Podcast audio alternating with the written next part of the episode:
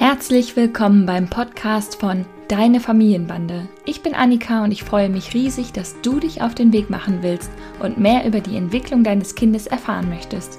In diesem Podcast führe ich dich mit Humor und Gelassenheit durch den Dschungel zwischen Bedürfnisorientierung, wissenschaftlichen Erkenntnissen und der Entwicklung einer selbstbewussten Haltung, die zu dir und deiner Familie passt. Viel Spaß beim Zuhören und Nachdenken. Hallo und herzlich willkommen zu einer neuen Podcast-Folge des Deine Familienbande Podcast. Long time no see oder long time no hear. Keine Ahnung, wann war die letzte Folge? Ich glaube Ende Juni möglicherweise, die Folge mit Becky. Ich glaube, es war die 50. Folge.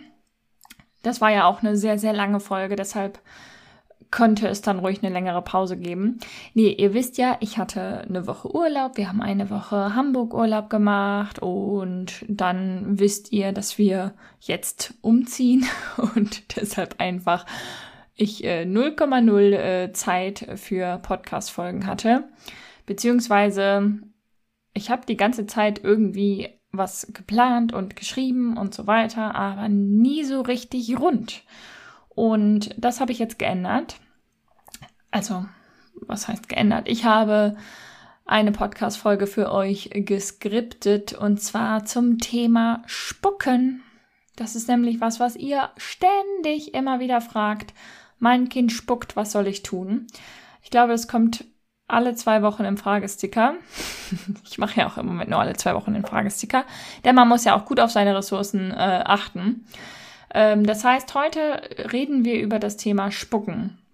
Vorher aber habe ich noch eine Bitte an dich. Wenn dir mein Podcast gefällt und du die Inhalte hilfreich findest, du mir gerne zuhörst, du mir gerne folgst, dann würde ich mich sehr freuen, wenn du mir ein paar Sterne geben würdest und du meinen Podcast abonnieren würdest. Das kannst du auf allen Plattformen machen. Ich habe dir die Links zu ähm, zum Bewerten bei Apple Podcasts und bei Spotify direkt hier auch unten mit äh, reingepackt. Du kannst, glaube ich, aber auch sonst da einfach jetzt direkt auf die Sterne klicken. Es würde mich sehr, sehr freuen, noch ein paar Bewertungen zu sammeln, damit der Podcast einfach noch mehr Leute erreicht und noch mehr Familien zu einem harmonischeren Familienleben hilft.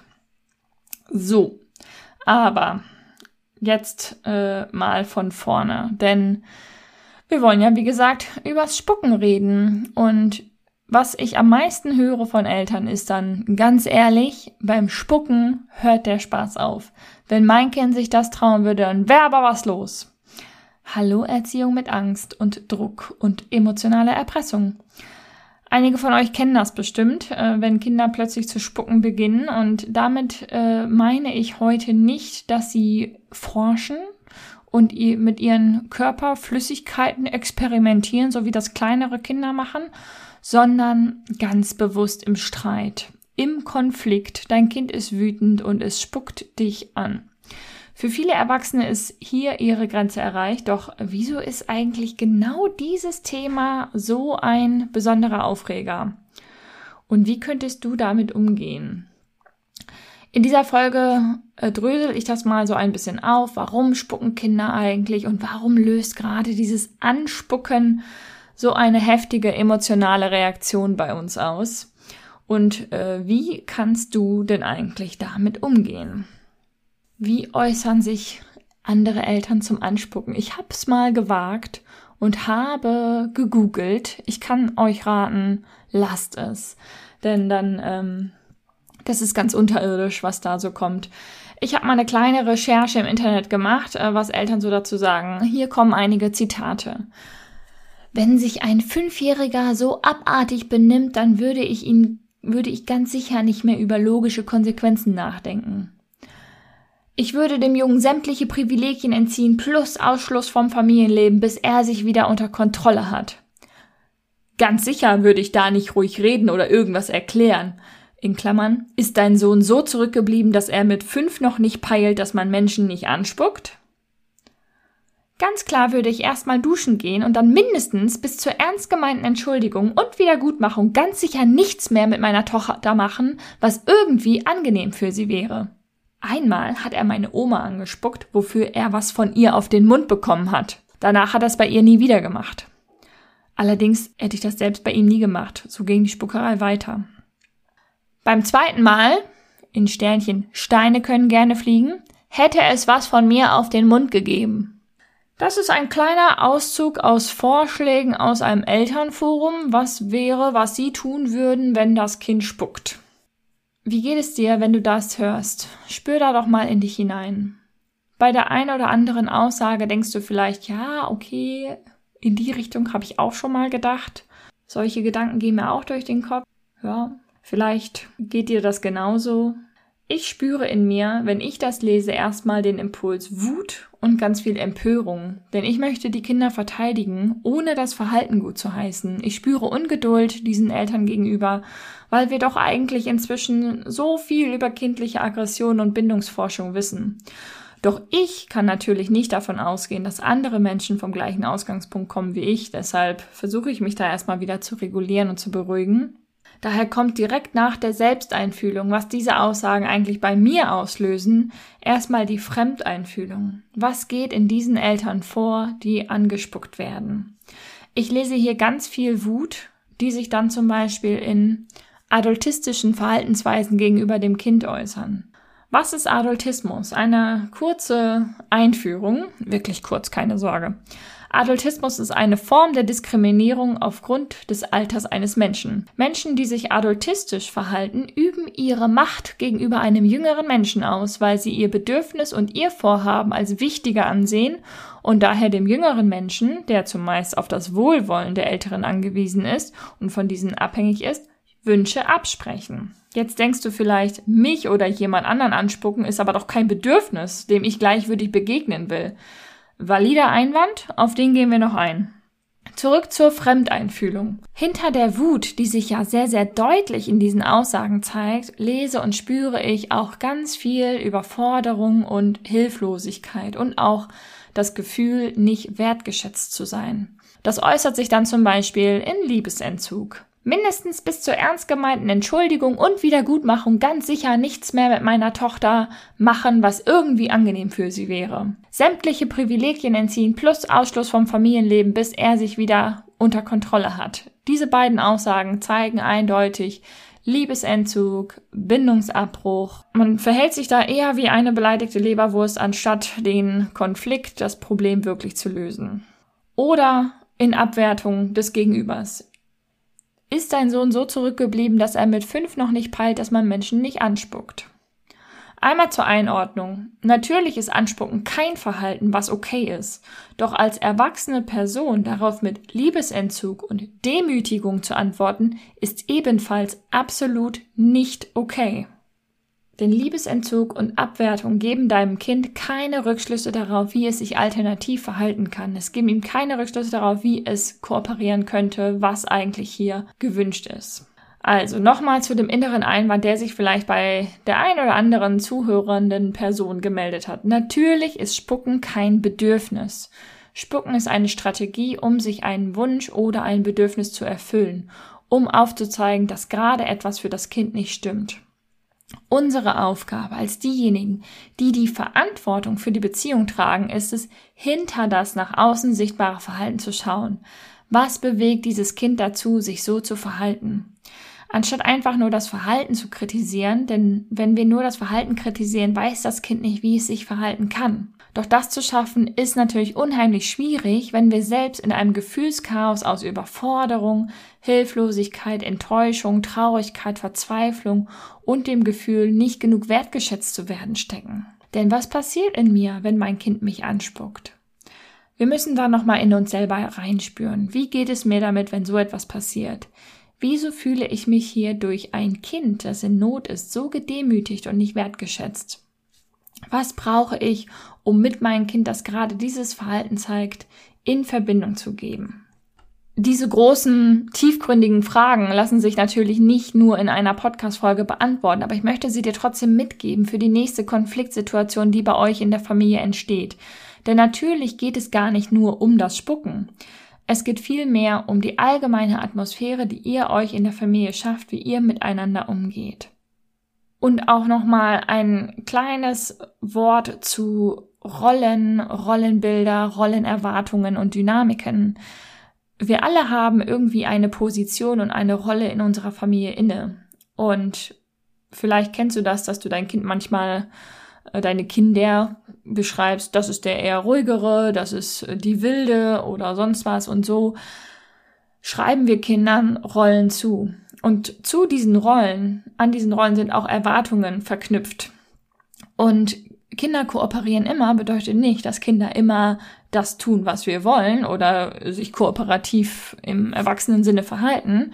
Aber Kinder kooperieren könnte auch bedeuten, sie erfüllen die Rollenerwartungen, die wir an sie haben. Wenn ich also mein Kind immer als das aufmüpfige, wütende Kind beschreibe, dann verhalte ich mich auch so, dass ich das erwarte, dieses Verhalten vom Kind. Und das Kind verhält sich so, dass diese Erwartung erfüllt wird. Allein das nochmal als kleinen Denkanstoß mitzugeben, um Erwartungen, die ich vielleicht unbewusst habe, nochmal zu aufzuspüren und zu hinterfragen. Warum spuckt also ein Kind? Wenn ein bestimmtes Verhalten immer wieder auftritt, müssen wir uns fragen, was hier eigentlich gerade los ist. Also ganz ganzheitlich betrachtet. Wir sollten immer die Situation vor, während und nach dem Verhalten betrachten. Welche Stressoren treten eigentlich gerade auf? Was gibt es gerade oder auch vor einiger Zeit für Entwicklungen, die vielleicht dazu führen könnten? Mögliche Gründe sind immer vielfältig. Vielleicht sind die Kinder überwältigt von Frustration und Wut, vielleicht sind sie überreizt, vielleicht sind sie unter- oder überfordert. Vielleicht wollen Sie verschiedene Strategien testen. Vielleicht haben Sie noch keine andere Art, sich zu verhalten zur Verfügung. Vielleicht, wie gesagt, erfüllen Sie eine Rollenerwartung, die an Sie sowieso unbewusst gestellt wird. Gleichzeitig muss man auch sehen, dass Spucken ein sehr mächtiges Instrument für Kinder ist. Es ist eine sehr große mundmotorische Leistung tatsächlich.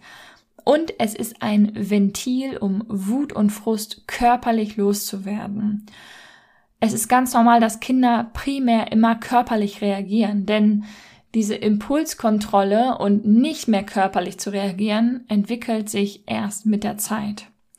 Und mit dieser körperlichen Reaktion haben sie eine ganz konkrete Möglichkeit, um etwas zu bewirken. Denn ja, ganz ehrlich, wenn sie spuckt, spucken, dann ist natürlich erstmal richtig viel los. Das soll das nicht gutheißen, aber es soll eine Erklärung sein. Wie reagiere ich also, wenn mein Kind mich anspuckt? Oftmals reagieren wir also im Affekt auf das Verhalten des Kindes und nicht auf das Bedürfnis, das dahinter steht. Das heißt, es gilt immer ruhig bleiben, klar die persönliche Grenze formulieren. Ich möchte nicht angespuckt werden. Auf Abstand gehen, sich selbst schützen und dabei präsent und in Beziehung bleiben. Es geht natürlich nicht nur um unser eigenes Bedürfnis der Wertschätzung und des Respekts, sondern wir müssen auch das Kind sehen in seiner Wut, Überforderung, Müdigkeit und Frust. Und genau da, an dieser Stelle, wenn wir eigentlich lieber konsequent und radikal sein würden, weil Spucken geht einfach gar nicht, und eigentlich lieber durchgreifen würden, genau an dieser Stelle setzt bedürfnisorientierte Erziehung und Begleitung an. Da kommt unsere elterliche Verantwortung für die Situation ins Spiel, irgendwie in Verbindung zu bleiben. Bei allem Selbstschutz und bei allem Respekt für uns selbst und Wahrung unserer Grenzen müssen wir einen Weg finden, in Verbindung mit dem Kind zu bleiben. Das ist nicht so leicht und ich verstehe, dass wir da hart dran arbeiten müssen, wenn es, ja, wenn wir selber nicht gelernt haben, über unsere Gefühle und Bedürfnisse zu sprechen aber es ist dann natürlich trotzdem möglich, da auch Wege zu finden. Die Situationen sind immer unheimlich individuell und auch wie Kinder auf Verbindungen reagieren, wie sie am besten mit dir in Verbindung bleiben können, ist sehr individuell. Ich kann dich gerne dabei unterstützen, da für euch einen Weg als Familie zu finden. Dann klick mal hier auf meinen Button mit Familienberatung, dann können wir dazu gerne nochmal genauer ins Gespräch kommen. Oder du scrollst mal durch meine Podcast-Folgen durch. Ähm, da gibt's nochmal konkrete Tipps, wie du deine eigene Wut in den Griff bekommst, wie du mit deinem Kind durchs Spiegeln in Verbindung gehst und, und, und. In der nächsten Folge möchte ich mit äh, euch über das Streiten sprechen, denn auch Streiten will natürlich gelernt sein und auch das kann euch bei sowas wie Spucken helfen. Denn sowohl unter Kindern als auch zwischen Kindern und Erwachsenen ist Streiten ein riesiges Lernfeld. Wenn unterschiedliche Bedürfnisse aufeinandertreffen, ist es halt wichtig, dass ihr einen Weg findet, wie ihr miteinander in Verbindung kommt, ohne dass einer den anderen anspucken muss und ohne dass einer dem anderen mit Ausschluss aus dem Familienleben drohen muss. Vielleicht fragst du dich auch, wie begleite ich konkret einen Streit und wie mache ich das, wenn Kinder handgreiflich werden? Ähm, wie mache ich das, wenn Kinder unterschiedliche Unterstützung brauchen, weil ein Kind noch nonverbal ist? Bis wohin kann ich die Kinder machen lassen? Wann muss ich eingreifen? All diese Fragen beantworte ich sowohl in der Podcast-Folge als auch tiefergehend in einem Know-Wow-Abend. Merkt ihr das Datum ruhig schon mal vor. Das ist der 16.8., Mittwoch, der 16.8. um 20.30 Uhr sprechen wir zu Konflikten unter Kindern begleiten bei einem Know-Wow-Abend. Jetzt wünsche ich dir erstmal einen wunderschönen Start in die neue Woche. Wir werden diese Woche umziehen, also ganz viel Stress haben. Ich hoffe, ich kann noch ein paar Posts äh, und Stories für euch machen und euch beim Thema Umzug und Spucken mitnehmen. Ähm, wenn noch Fragen sind, wenn du Anmerkungen hast, Rückmeldungen zu dieser Folge, freue ich mich natürlich, von dir zu hören. Schreib mir einfach und dann lass uns ins Gespräch kommen. Deine Annika. Das war die heutige Folge des Deine Familienbande Podcasts. Ich freue mich sehr, dass du eingeschaltet und zugehört hast und hoffentlich auch ein bisschen mitgedacht hast und ganz viele neue hilfreiche Impulse für dein Familienleben mitnehmen konntest. Wir sehen oder hören uns besser gesagt in der nächsten Folge vom Deine Familienbande Podcast. Mach's gut.